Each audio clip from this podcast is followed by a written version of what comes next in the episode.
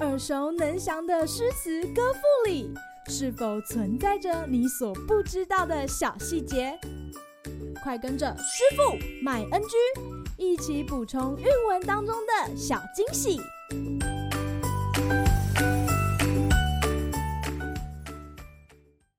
大家好，欢迎来到师傅麦恩居。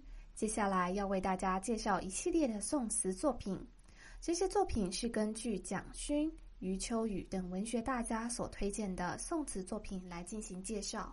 同时，师傅还会再补充一些值得认识的经典词作，邀请大家一同了解这个美好的文学题材。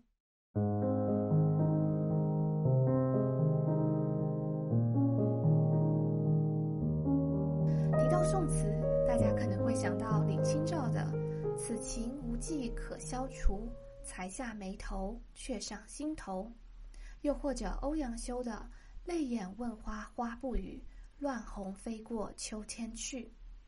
词给人的感觉好像都是在说一些风花雪月、男女情爱之事。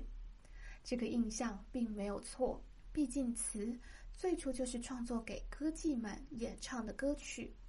为了贴近女性的声音及口吻，词的内容当然也是以女性的生活经验为主。又因为词是按照特定乐谱来填写的歌词，所以也被称作曲子词。其实早在中唐以来，李白、韦应物、白居易等文人都曾加入词的创作，他们将礼俗的用字遣词变得更加精炼。但是这时候，词的形式还没有完全脱离五七言近体诗。真正的转捩点是在晚唐五代之际，词坛上出现两个重要的流派。其一是以晚唐温庭筠为主的花间派，风格细腻而艳丽；另一个则是以李煜、冯延巳等人为核心的南唐词派。词风虽然是以婉约柔媚为主，但因为政治时局动荡，所以在创作中往往会融入个人生命经验。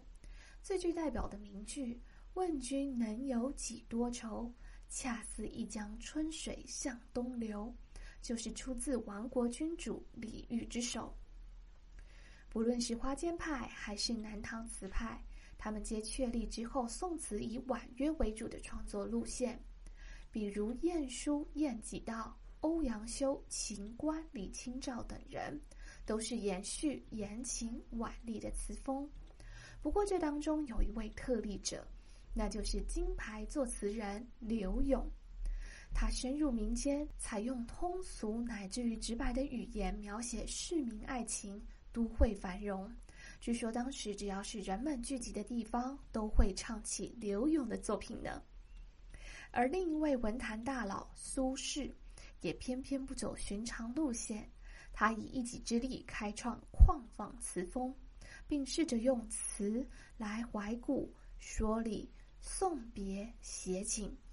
他既可以写出如大江东去、浪淘尽、千古风流人物的磅礴气势，也可以采取豁达的态度表达内心感受，比如。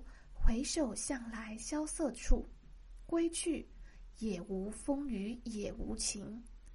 在他之后，因为身处南北宋之交的动荡社会，如辛弃疾、张元干、岳飞、陈亮等人，也纷纷透过词体来鼓吹抗金复国，抒发英雄不渝之感，成为豪放派坚强的阵容。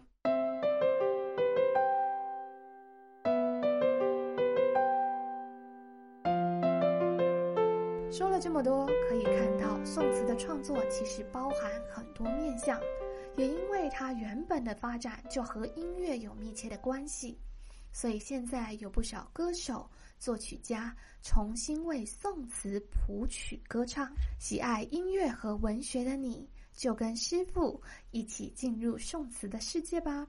好啦，今天的师傅麦恩居就到此结束，我们下回再见喽，拜拜。